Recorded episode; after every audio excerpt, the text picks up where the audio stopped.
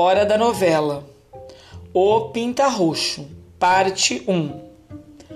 Uma tarde, Camila e Madalena estavam sentadas na varanda, fazendo uns cestinhos com uns juncos que Margarida e Sofia iam trazendo de um fosso perto da casa. De repente, Sofia gritou: Camila, Madalena, venham ver que passarinho lindo! As duas correram ao encontro dela.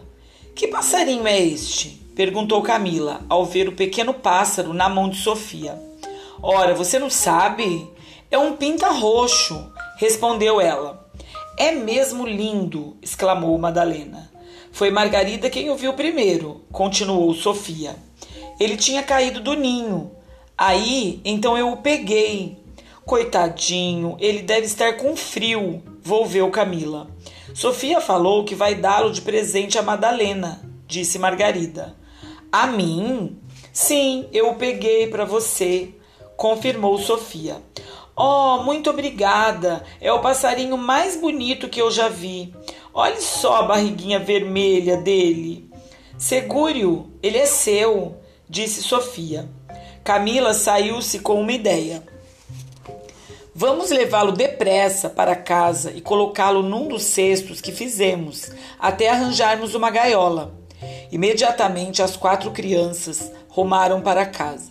Madalena ia na frente, levando na mão o passarinho. Camila, pondo em execução a sua ideia, pegou logo um dos cestos. Coloque-o aqui dentro, Madalena. Agora vamos arranjar um pouquinho de musgo e de lã e fazer um ninho para ele.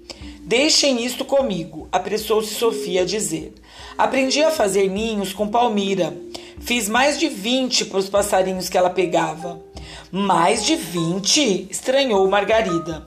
Sofia, que evidentemente exagerava, não deu, contudo, o braço a torcer. Sim, mais de vinte. Foi tanto ninho que perdi a conta. Isso não interessa, acudiu Madalena. O que interessa agora é a gente cuidar do pinta-roxo. O bichinho precisa ficar bem agasalhado, senão é capaz de morrer de frio. Vamos, Sofia, comece logo a fazer o ninho dele. Voltando-se para Elisa, que acabava de chegar, Sofia pediu-lhe um pedaço de pano. Um pedaço de pano? perguntou com estranheza a babá. Será que você vai fazer uma camisa para esse passarinho? As meninas riram. Não brinque, Elisa, continuou Sofia. Veja se arranja um pedaço de pano e um pouco de algodão, pois do contrário não vou poder fazer o ninho. A babá trouxe o material pedido. Foi fácil consegui-lo. Havia um pacote de algodão no banheiro e o pedaço de pano ela apanhou na trouxa de retalhos que a senhora de Froville guardava no quarto de costura.